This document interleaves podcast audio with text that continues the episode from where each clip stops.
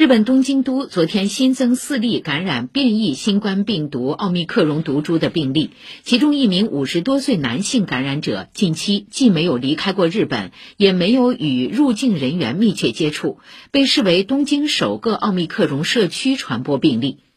日本首相岸田文雄当天宣布，在已经出现奥密克戎社区传播的东京都、大阪府、京都府以及驻日美军营地爆发聚集感染的冲绳县，实施免费的新冠筛查。